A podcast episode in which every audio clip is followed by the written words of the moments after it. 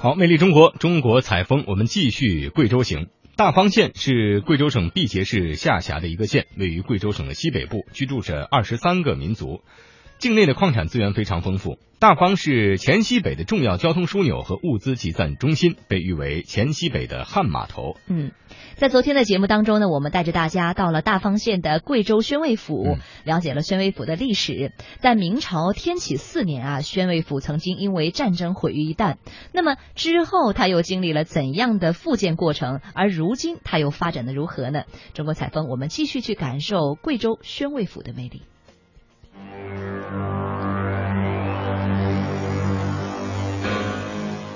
千余年的漫长岁月，聚居在大方的彝族先民用智慧和心血创造了光彩夺目的彝族文化遗产。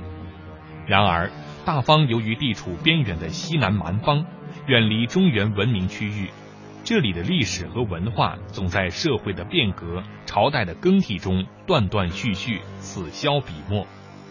最让黔西北各族人民顶礼膜拜的精神圣地。当地彝族人民称为木额格古城堡、九层衙门的贵州宣慰府，在清朝年间毁于战火之中。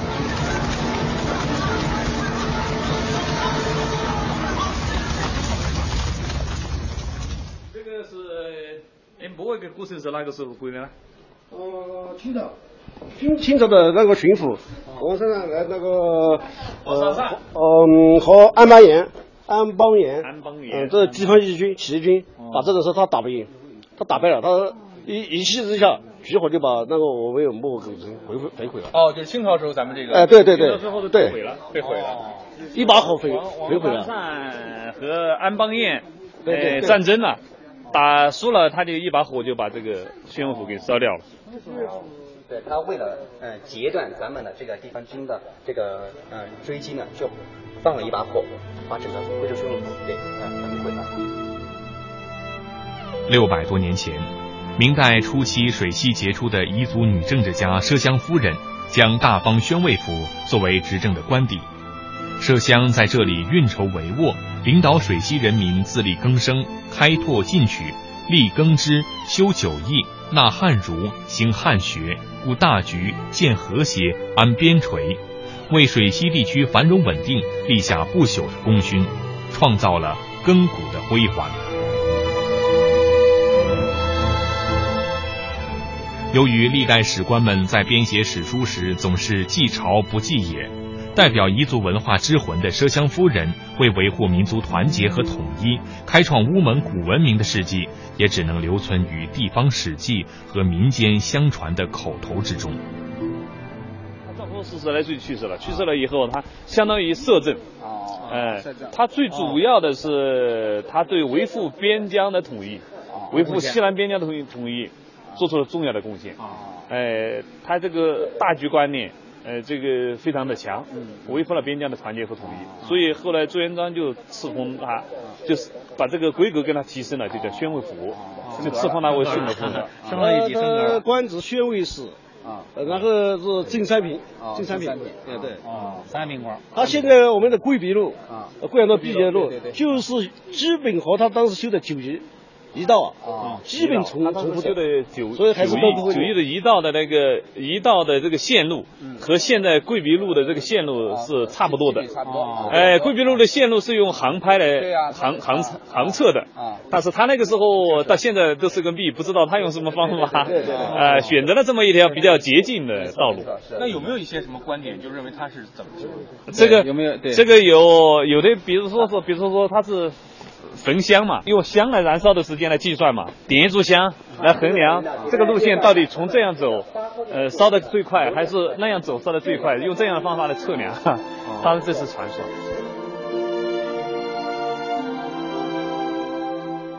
如今，残留的都城和武侯祠遗址任人凭吊，这里巾帼女杰麝香夫人为国家统一、民族和睦。开九翼以通中原，声震明王朝。如今光洁的驿道石仍映着万里西行的艰辛，仿佛还印证着那句名言：“百年的皇帝，千年的土司。”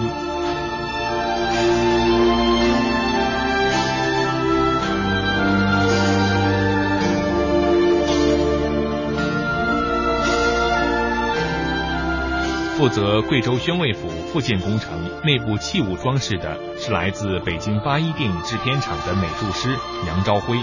他告诉记者，为了尽可能还原历史原貌，复原水西彝族近千年的圣地城堡，艺术团队查阅了大量的文献资料，深入贵州彝族村寨采风。现在城堡的内部装饰工作已经接近完工，日后还会等待专家和广大游人的检验。那您给我们介绍一下，比如哪一块儿您是核对的资料，决定应该是这么做？比如说，咱们从里边主要的来说吧，彝族呢主要的图腾标志龙跟虎，我后边的那个背景板就是屏风，以龙为代表，九字为大嘛，是九条龙。那么这个龙是跟咱们真正的明清的龙是不一样的，皇上用的是五爪龙，是皇上龙。咱们以往说你为什么一龙不跟皇上那就有冲突吗？那么它不是这样的，它是因为。都是在明代以前，皇上之前用的龙的这这个这个有区别。我用的都是独角龙，外边你看那都是独角兽，哎，它属于一种龙的前身。这个像龙椅这些，我都是参考到，因为彝族它跟这个三星堆文化有很大的关联。哎，三星堆出土的那个文物当中的一些文字都是彝族的文字，而且离这儿还距离不远。那么。那时期，呃，像贺章出土的一些铜鼓，那些呃宝剑什么都是铜，还有兵啊戈，所以那时那时期，呃，还是有很多的青铜器的。那么我从就是三星堆文化和那时期的青铜器当中，总结出一些他们的符号啊和龙虎啊跟这边比较贴切的东西来完成了这些设计。呃，比如说这个椅子，我采用的龙头，哎。这个就是仿青铜的这种感觉，它不是像皇上用的那个龙，啊，还是有一些变化的。图案呢都采用明清以前的这种青铜器的图案造型。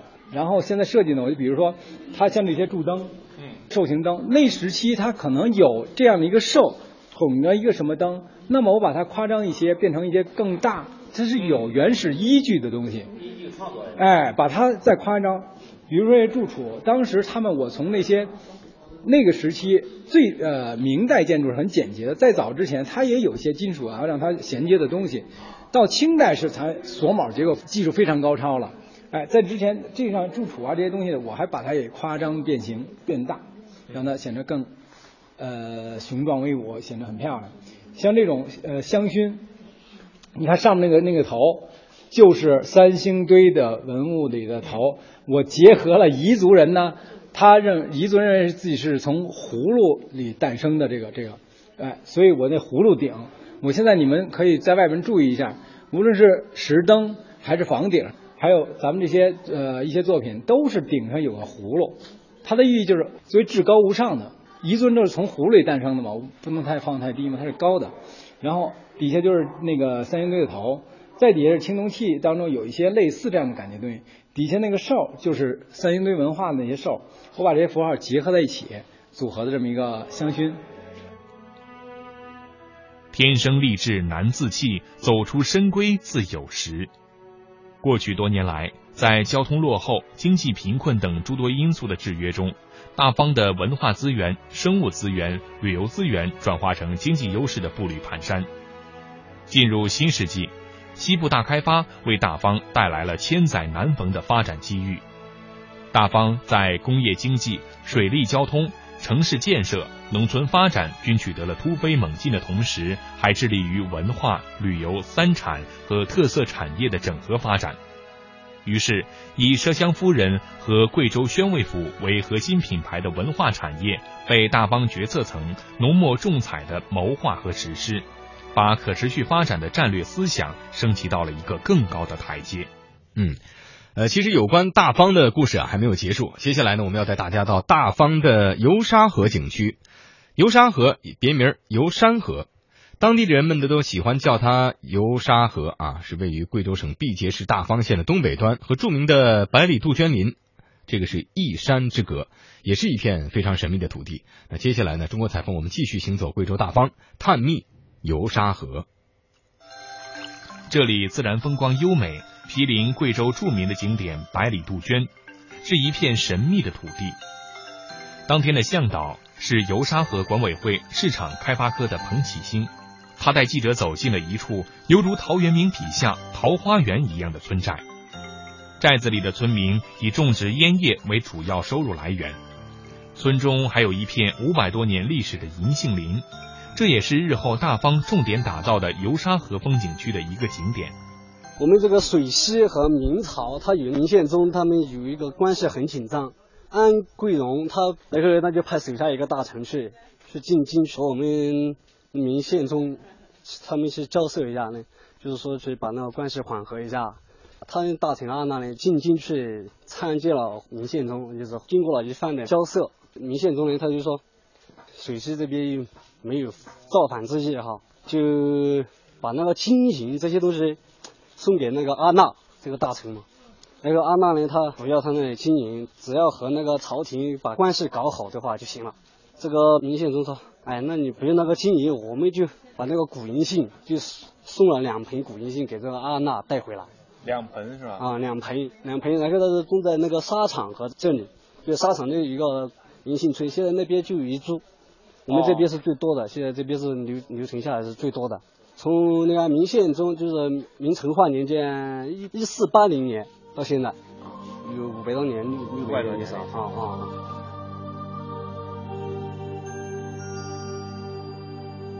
银杏是著名的活化石植物，又是珍贵的药材和干果树种。由于具有许多原始性状，对研究裸子植物系统发育、古植物区系、古地理及第四纪冰川气候有重要价值。由于银杏叶形奇特而古雅，还是优美的庭院观赏树。银杏对烟尘和二氧化硫有特别强的抵抗能力，为优良的抗污染树种。种子做干果，叶种子还可以做药用。记者在现场看到，郁郁葱葱的银杏林遮天蔽日，阳光从枝叶间倾泻而下，树下的人们沉浸在大自然的恩赐中。静静享受着周围的一切，俯下身去，随意便可捡拾起一颗成熟的银杏果。它这个银杏结果，结果结果了，大概是什么时候会？现在上面都有，是啊，这就掉下来了，我看到，黄的这种，嗯嗯，就是这种果。它是最近在这个要要打一个药水，嗯，打一个药水，它结的才多，今年呢结的不多。这可以吃吗？那贵的。吃还治癌症。嗯，这可以吃是吧？现在就能吃是吧？吃吃里面的这个皮。哦，吃里面的这个。啊，吃这个。有有有，这个液体还还很多是吧？就这样把把它敲敲碎，里面像一颗花生一样的。它能干什么呢？这个有什么效果？可以把它炖鸡，炖鸡吃，补身体，还可以治癌症。啊。听说有有这个抗癌的功效是吧？呃，抗癌的功效。其实这个景点呢，它在我们这个景区当中，它是一个很小的一个一个一个点，嗯，一个点。但是它有它的看点，就是这个是很古老的一个银杏树，这个它有有一定的历史文化嘛，历史文化在里面。这个自然的和人文的它融合在一起。这个古银杏呢，它是每一个季节有不同的那个这个景观，就是它本来的这个景观就就很有那个吸引力。现在等于说当地的人挺有意思啊，我看在这把这个树当成一个神树来供啊，就是神树，他们就是当神树嘛，要叫什么求子啊，什么圣子嘛，也也要到这这边来啊，求平安啊，也到这里来拜。田间地头上，农民种植大片烟叶，生长茂盛。彭喜兴说，烟叶是当地重要的经济作物。农民收获烟叶之后，为了进一步提高收入水平，还会自己烤制烟叶。我们在村子里就看到了很多用来烤烟的屋子。现在这个老百姓家里有正在烤烟的吗？就这一家里面，这家种的多。上次这一片就是他家的哦，这里就这一片。他干活了现在？干活去了，那门就锁住了。门锁住了。嗯想看那烤烟。烤烟那边看一下那。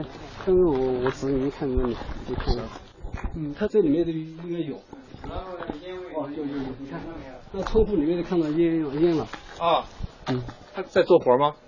我们稍微看一下，啊，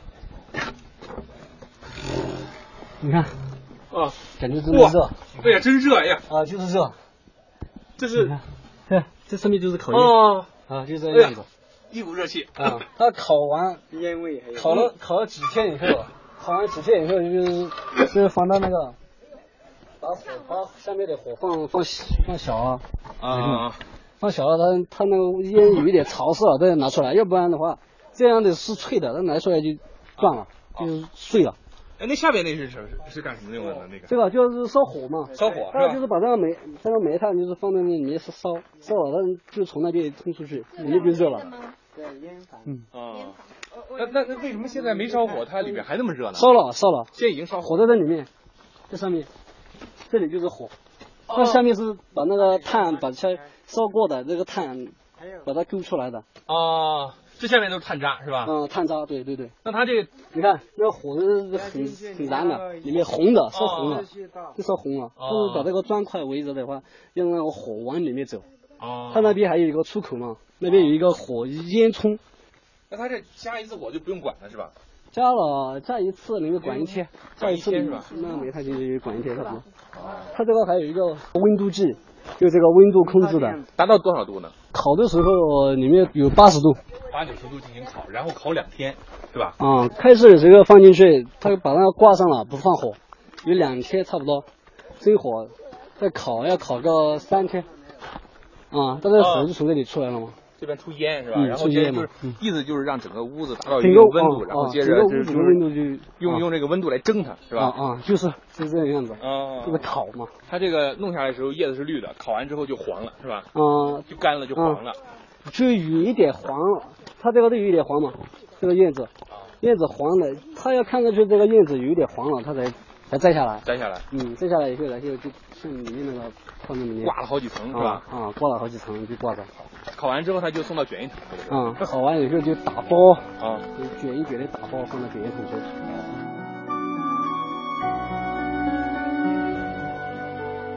历史与现代，美丽与和谐，贵州大方继承了水西彝族人热情敦厚的性格。